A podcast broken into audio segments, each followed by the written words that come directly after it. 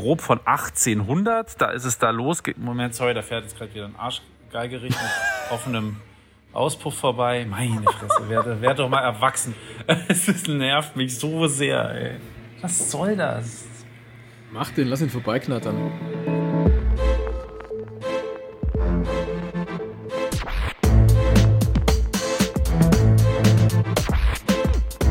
Klassik für Klugscheißer.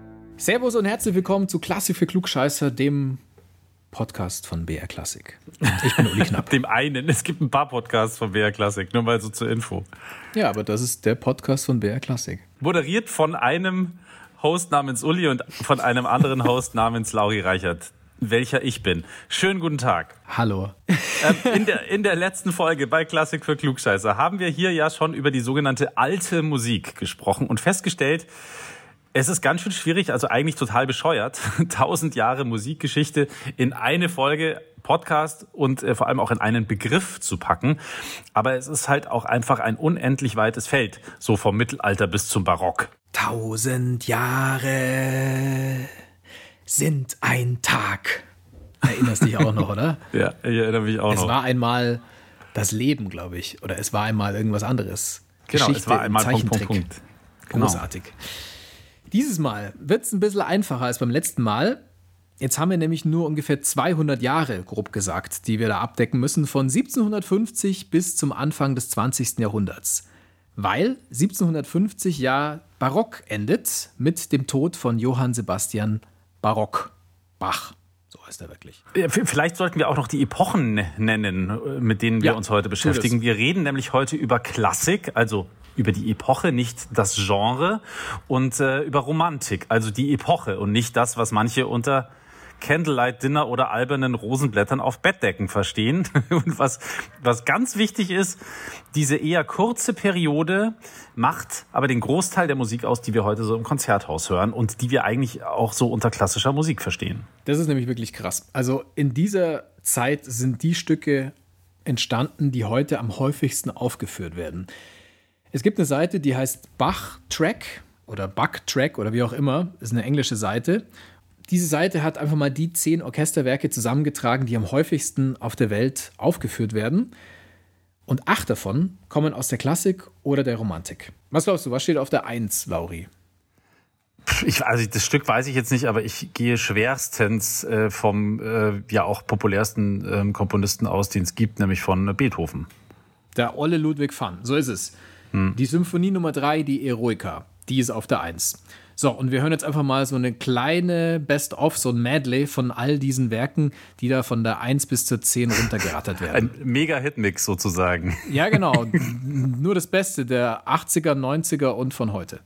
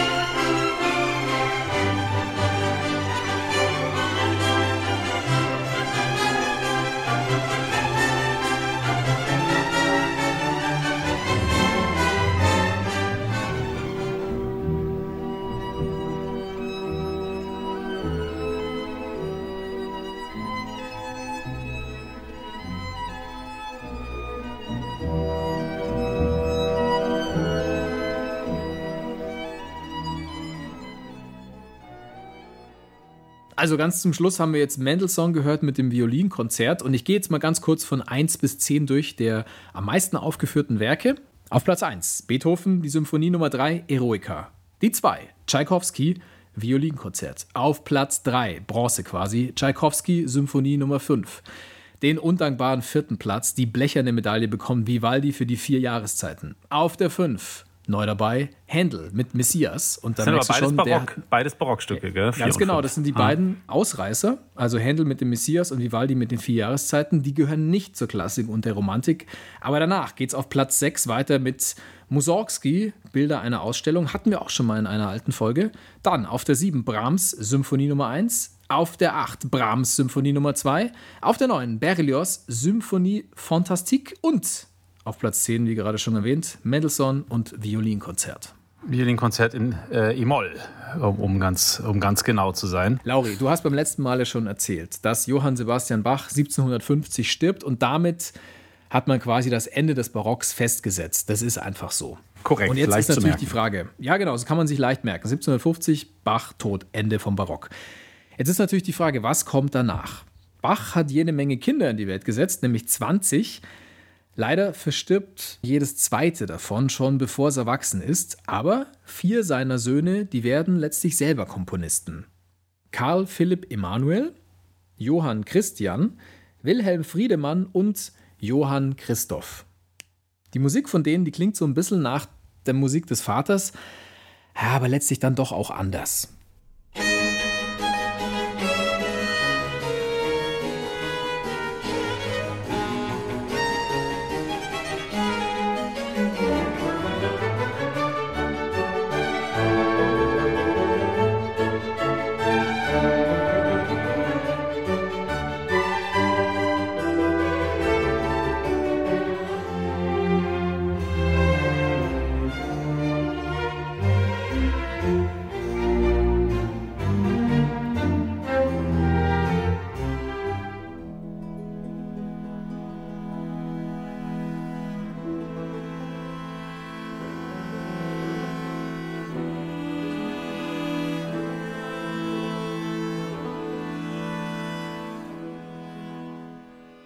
Das waren jetzt also die Bach-Boys, die vier die Söhne von Johann Sebastian Bach. Die vier wurden Komponisten. Sie sind nicht als die Bach-Boys aufgetreten. Sie haben auch nichts mit den Backstreet Boys zu tun.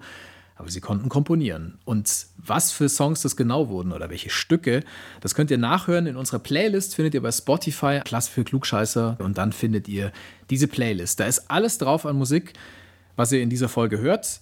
Oft können wir es nur ein paar Sekunden anspielen. Manchmal reicht die Zeit nicht, um jedes Stück einzeln zu benennen und deswegen ist es einfacher, wir klatschen euch das alles da rein.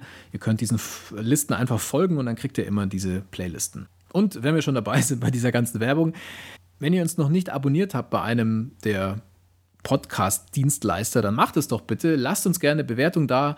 Fünf Sterne bieten sich da immer an und auch ein netter Kommentar, der kommt immer gut.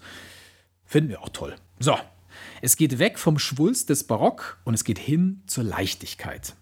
Es zeigt sich jetzt auch wieder etwas, was es schon 150 Jahre vorher gegeben hat. Es hatten sich komplexe musikalische Formen gebildet, die extrem kunstvoll waren, aber man will jetzt wieder natürlicher klingen, was auch immer das dann ist. Ein Ort, von dem man es heute vielleicht gar nicht so denkt, wird dann ganz prägend für die Musik Mannheim. Am Hof des Kurfürsten in Mannheim da begründet der Komponist Johann Stamitz die Mannheimer Schule. Hat nichts mit den Söhnen Mannheims zu tun. Hier wird eine Art Virtuosenorchester ausgebildet. Also das sind quasi Top-Musiker, die da in einem Nachwuchsleistungszentrum für Musiker ausgebildet werden. Und es wird auch eine Kompositionsschule gegründet. Die Leute entwickeln dort Effekte, die man vorher noch nicht so in Orchestern gehört hat. Also zum Beispiel starke Wechsel der Lautstärke, Kontraste, Wechsel von Unisono und Mehrstimmigkeit.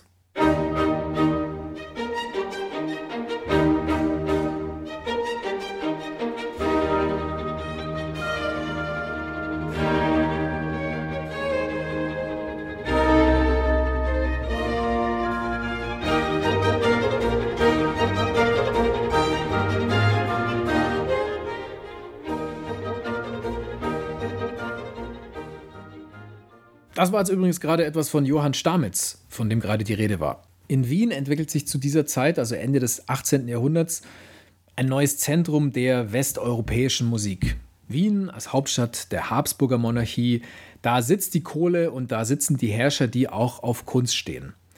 Und auch die Oper gewinnt hier eine neue Bedeutung. So bilden sich irgendwo zwischen Wien und Mannheim neue Formen, die Sinfonie, die Sonate und das Streichquartett. Alles, was wir heute noch kennen und was wir in Konzerten auch hören. Diese Formen verfestigen sich auch mit der Zeit. Es gibt dann Regeln, wie eine Symphonie zu sein hat und so weiter. Letzte Folge, da haben wir noch gesagt, was es für eine Menge an Komponisten gibt, die letztlich Barock komponiert haben. Bei der Klassik, da scheint es irgendwie seltsam einfach zu sein. Haydn, Mozart, Beethoven, Ende. Oder? Ja, The Big also Three die, sozusagen Big der Three. Wiener Klassik. Ja. Also es werden halt permanent alle anderen vergessen. Es gab natürlich schon ja. eine ganze Menge andere. Aber irgendwie wollen alle immer nur die drei. Jetzt ist es so, dass zu dieser Kanonisierung schon Zeitgenossen beigetragen haben. Ein Gönner Beethovens schreibt, er solle Mozarts Geist aus Haydns Händen empfangen. Man kann es ja auch nicht abstreiten. Das ist schon alles sehr großartig, was die gemacht haben. Also die Musik, die von ihnen stammt, von den dreien, die ist halt einfach gut. Und die ist auch sehr prägend. Und auch von Komponisten, die danach kommen, wird es so gesehen. Aber natürlich gibt es viele andere Komponisten und ich betone wirklich Komponisten. Es sind fast alles Männer, die damals gewirkt haben. Antonio Salieri, den kennt man natürlich aus diesem Film über Mozart, also dem Milos Forman-Film. Da hat er ja eine ganz fiese Rolle inne, nämlich äh, als Mörder Mozarts sozusagen.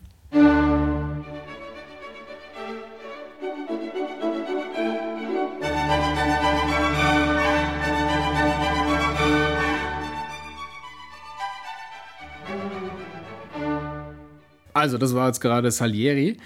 Dann gibt es natürlich noch Joseph Bologne, Chevalier de Saint-Georges, einer der ersten schwarzen Komponisten.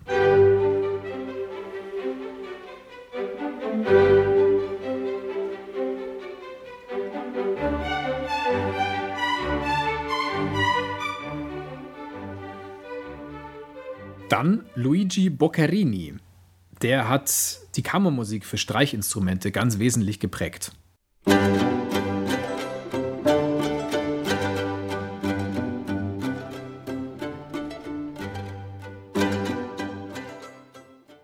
Das war Luigi Boccherini.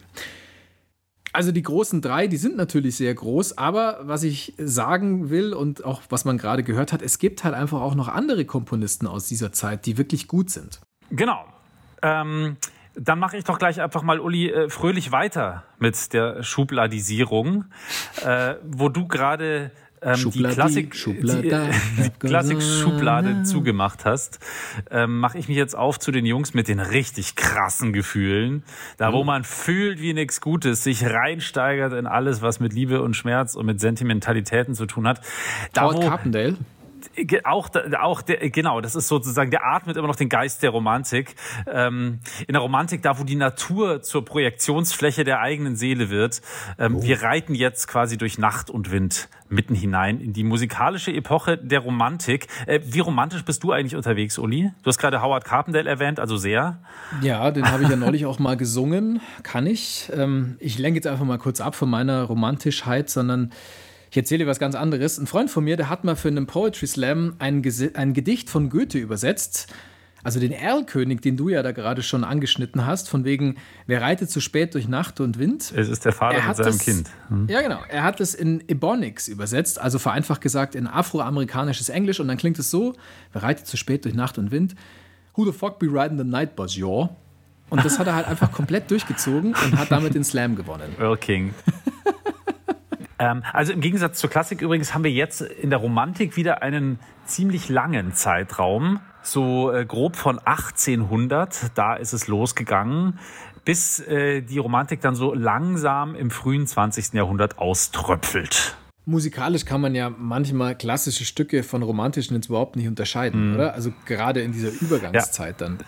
Ja, Beethoven passt, wie du gerade auch schon richtig sagst, äh, eigentlich musikalisch auch schon in die in die frühe Romantik. Und ein Schubert, der ja eigentlich gemeinhin immer der Romantik zugerechnet wird, der klingt äh, aber manchmal wie ein klassischer Komponist. Das heißt also, musikalisch gibt es jetzt erstmal äh, gar nicht so wahnsinnig große Unterschiede zur Wiener Klassik, zumindest äh, zu Beginn der Romantik, aber klanglich tut sich schon eine Menge. Ähm, das aber eher unromantisch technisch, weil die Musikinstrumente sich einfach weiterentwickeln. Bei Blechblasinstrumente werden die Ventile entwickelt. Jetzt können die Blechbläser chromatisch spielen in allen Tonarten, was wirklich sehr, sehr geil ist. Wenn du plötzlich jeden Halbtonschritt in jeder Tonart spielen kannst, auch äh, wenn du dir dabei, wie ich früher jetzt äh, auf der Klarinette, ein Holzblasinstrument, aber auch mit vielen Ventilen vor lauter Ventilrutscherei irgendwann die, die Finger äh, gebrochen hast, aber egal. Denn ähm, diese geilen neuen Dinger, die kann man jetzt viel flexibler einsetzen in Orchestern. Und das wiederum wirkt sich natürlich dann auch auf die Kompositionen aus, weil die Komponisten viel mehr Möglichkeiten Möglichkeiten haben, äh, schöpfen die die natürlich auch aus. Aber nicht nur das Gebläse wird High-End, auch das Schlagwerk wird deutlich erweitert. Und so gibt's viel mehr Effekte im romantischen Orchester. Also wir haben jetzt plötzlich äh, die Möglichkeit, Donnergrollen äh, richtig cool darzustellen oder Getöse und Wind und so weiter und so fort.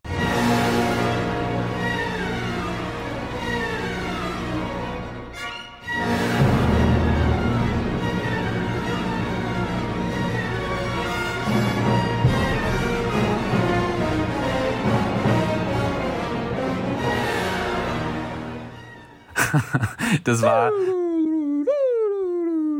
das war ein Ausschnitt aus der Alpensinfonie von Richard Strauss. Hier hast du gehört, wie die Natur von einem Orchester äh, richtig lebensnah dargestellt wurde. Eben weil es plötzlich viel mehr Effekte gab. Wahnsinn.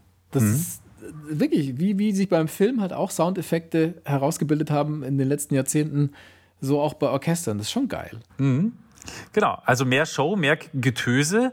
Und ähm, apropos Show, die Romantik, die ist auch natürlich die Zeit der Rampensäue. Die Vorstellung, dass der da vorne auf der Bühne ein Genie ist, die wird in der Romantik nochmal ganz wichtig. Der Geniekult spielt da auch eine große Rolle. Und äh, das Virtuosentum wird hart abgefeiert. Das heißt, es ist die große Zeit der Klaviervirtuosen, wie zum Beispiel Frédéric Chopin oder auch äh, Franz Liszt. Robert Schumann wäre ja auch gerne einer geworden. Aber der hat sich ja kaputt geübt, wie wir alle wissen. Äh, nachzuhören, glaube ich, alles in unserer Folge äh, über die Musen glaube ich. Hört doch einfach mal alle unsere Folgen an, die natürlich alle hörenswert sind, insofern vollkommen egal. Ähm, aber äh, genau, nicht nur in der Instrumentalmusik entwickelt sich einiges weiter in der Romantik, vor allem die Oper die bekommt ganz neue Stoffe verpasst. Der Freischütz zum Beispiel von Karl Maria von Weber, der ist äh, so, so eine Art Prototyp der deutschen romantischen Oper. Das Märchenhafte da drin, das Mystische, aber auch äh, ganz viele Elemente aus der Volksmusik hören wir da, ähm, weil der gute Karl Maria von Weber da gerne auch mal Hörner verwendet, die dann so Jagdmelodien spielen. Auch vorher eigentlich undenkbar in einer Oper.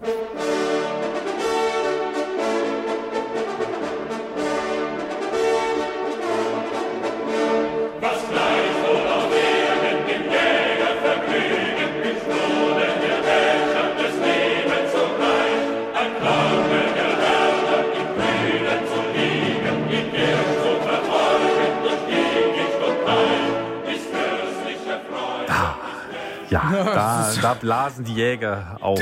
Das ist schon so ein bisschen hart. Halali. Also das ist jetzt schon so fast schon, naja, militärisch will ich nicht sagen, aber die Romantik ist ja auch die Zeit, in der dann plötzlich nationale Gedanken wichtig werden. Äh, ganz genau. Ähm, das Volk spielt äh, eine wichtige Rolle.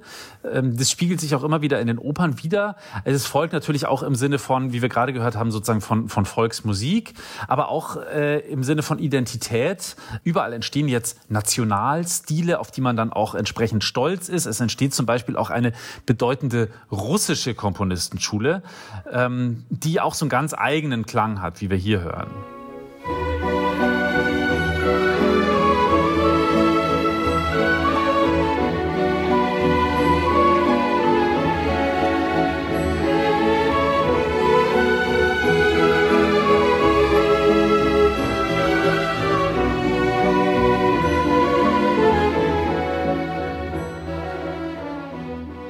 Alexander Borodin. Das war ein Ausschnitt aus dem Polowetzer Tänzen. Äh, überhaupt, die Oper entwickelt sich in ganz Europa stark weiter. Und das sind dann eigentlich auch die Opern, die bis heute die Spielpläne bestimmen, womit wir wieder ähm, bei der Liste wären, Uli, die du ganz am Anfang äh, zitiert hast. Also Klassik und Romantik stellen nun mal den Großteil äh, der Stücke, die wir auch heute noch immer in Konzerthäusern hören können.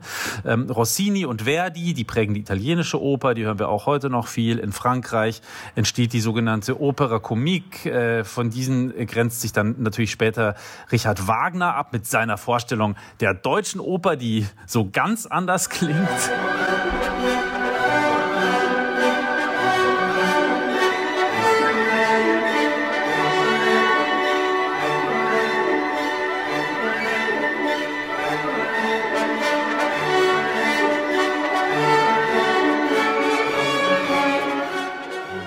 Also großer deutscher Größenwahn hier von Richard Wagner, der Walkürenritt. Aber in der Romantik wird auch die Nummer kleiner sehr, sehr populär, nämlich das Lied. Also ein Typ in der Regel, der singt und nur von einem Klavier begleitet wird. Das kann man nämlich super gut auch daheim privat nachspielen und das bedeutet wiederum, dass Musik auch langsam was für den Hausgebrauch wird. Und äh, beim Lied, da tut sich ja besonders als Komponist Franz Schubert hervor, der Liederfürst, wie man ihn auch nennt.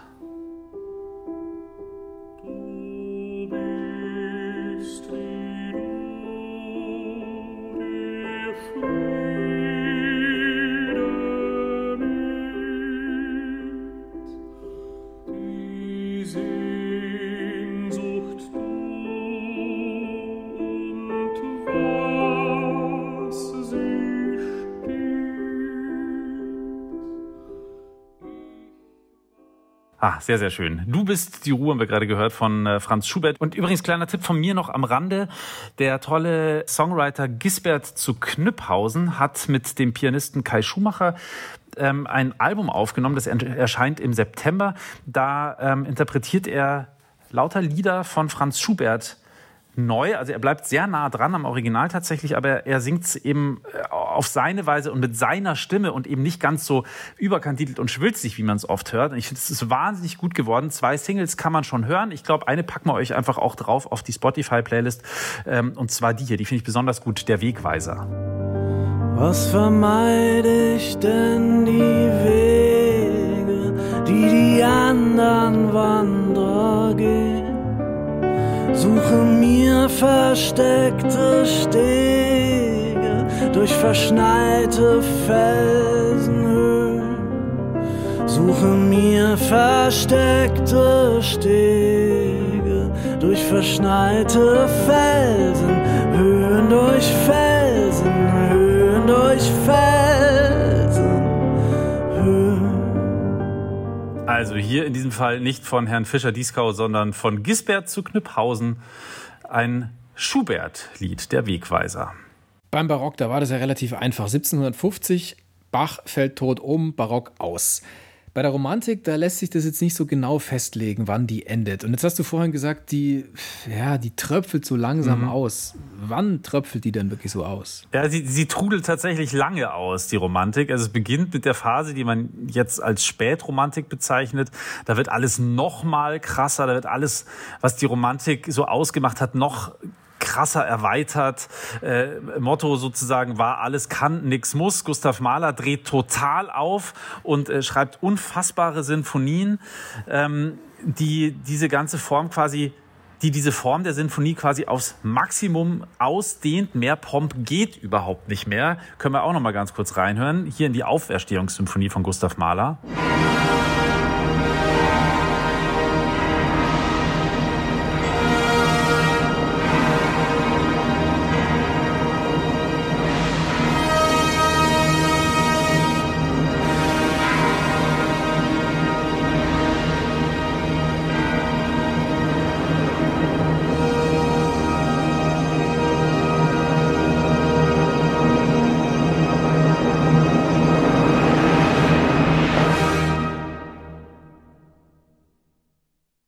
Und wie es immer so ist, natürlich gibt es dann gleichzeitig auch immer wieder eine Gegenbewegung. Ähm, die Künstler der Gegenbewegung, die wollen diesen ganzen pompösen Wahnsinn eben nicht mitmachen und pflegen dafür die Minimalisierung. Das war eben so, wie Punkrock dann die Gegenbewegung zum Progrock war. Äh, die Punker hatten irgendwie überhaupt keinen Bock mehr auf acht oder neun Minuten Stücke und irgendwie ähm, 48.000 Instrumente und Taktwechsel und so, sondern zwei Vierteltakt, Gitarre, Schlagzeug, Bass, fertig. Und in etwa haben das so ähm, damals unter anderen Vorzeichen Claude Debussy oder Eric Satie getan. Gerade Satie macht ja oft nur noch äh, Pling Plang Plong auf dem Klavier und da ist überhaupt nicht mehr viel pompös. Und das wiederum könnt ihr übrigens schön nachhören in unserer Folge zur Neoklassik. Hier ist ein ganz, ganz berühmtes Stück, die Premiere Gymnopädie.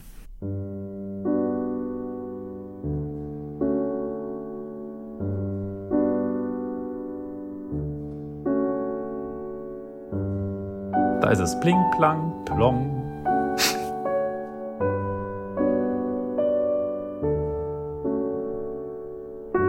Ich stelle mir dazu gerade Tischtennis spielen in Zeitlupe vor. In super Zeitlupe. Das Krasse ist, ich habe das neulich mal auf dem Klavier gespielt und es ist auch es ist schön, aber es ist gleichzeitig auch sau langweilig, es auf dem Klavier zu spielen. Das ist echt. Bist du eingeschlafen? Ja, nee, aber, aber man konzentriert sich gar nicht mehr auf Spielen. Es hat irgendwie, man träumt sich so weg. Das erfüllt schon seinen Zweck. Alles gut. Aber es hat halt tatsächlich genau gar nichts mit Maler und äh, dieser Art von Musik zu tun. Ja, und dann, dann sind alle Dämme gebrochen und alles ex und implodiert, oder wie kann ich mir das vorstellen? Ja, genau, aber sehr, sehr leise. Also Puff. Wann die Romantik eigentlich aufgehört hat, das ist ziemlich schwer zu sagen. Als letzter romantischer Komponist wird oft Richard Strauss bezeichnet und der ist ja wirklich erst 1949 im Alter von 85 Jahren gestorben. Aber ja, es ist ein bisschen so, wie die Romantik selbst ist, mysteriös und äh, wie wir alle wissen, Uli und du als Romantiker am allermeisten, die Romantik, die stirbt ja nie. Aber wenn wir den Tod von Richard Strauss dann wirklich als den finalen Endpunkt der Romantik setzen wollen, dann äh, hören wir doch äh, quasi wirklich dann eine der letzten romantischen Kompositionen noch kurz rein. Und zwar hat Richard Strauss sein äh, letztes Werk Vier letzte Lieder genannt. Und äh, das wiederum letzte Stück aus diesem Zyklus heißt Im Abendrot und ist nicht nur dann wahrscheinlich das letzte Lied der Romantik, sondern auch wirklich sehr, sehr schön.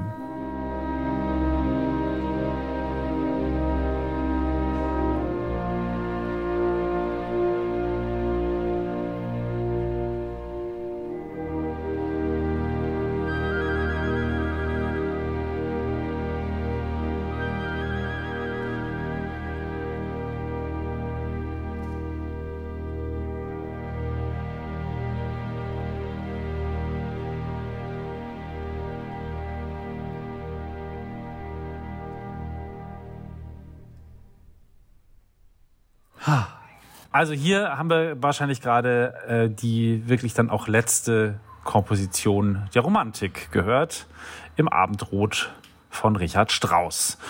Und damit ist die Romantik beendet. Und wenn die Romantik beendet ist, ist natürlich auch unsere Folge über Klassik und Romantik beendet. Bin ich, gehe ich richtig in der Annahme? Das klingt sehr hart, wenn man das so sagt. Die Folge ist beendet, die Romantik ist beendet, aber leider ist es so, ja, tatsächlich. ja, okay. Dann äh, bleibt mir auch nichts mehr zu sagen, außer ähm, wir hören uns in der nächsten Folge wieder. Ganz genau. Schreibt uns gerne, was euch gestunken hat, was euch äh, gefallen hat. Wie immer kriegen wir wahnsinnig gerne Post von euch. Die E-Mail-Adresse kannst du besser durchsagen als ich, weil ich sie immer wieder vergesse. klugscheiße.brklassik.de insgesamt mit 4 S. Perfekt, super. Also Klugscheiße mit Doppel S und Klassik mit Doppel S. Klugscheiße.brklassik.de. Eine Spotify-Playlist zu dieser Folge gibt es natürlich auch. So ist In diesem Sinne, macht es gut. Ich wünsche euch äh, eine gute Zeit bis zur nächsten Folge. Ich bin Lauri Reichert. Ich bin Uli Knapp. Servus. Ach, übrigens, vielleicht noch ganz kurz, was wir eigentlich in der nächsten Folge mit euch vorhaben. Da geht es nämlich nochmal um eine Epoche der Musikgeschichte. Wir haben uns ja jetzt durchgehangelt in den letzten beiden Folgen von der alten Musik, also vom Mittelalter bis zur Romantik also bis 1949. In der nächsten Folge entführen wir euch dann in die nicht immer ganz einfache, aber dafür umso spannendere Welt der neuen Musik.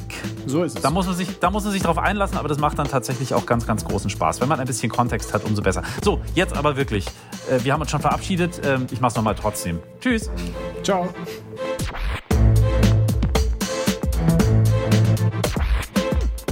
Klassik für Klugscheißer.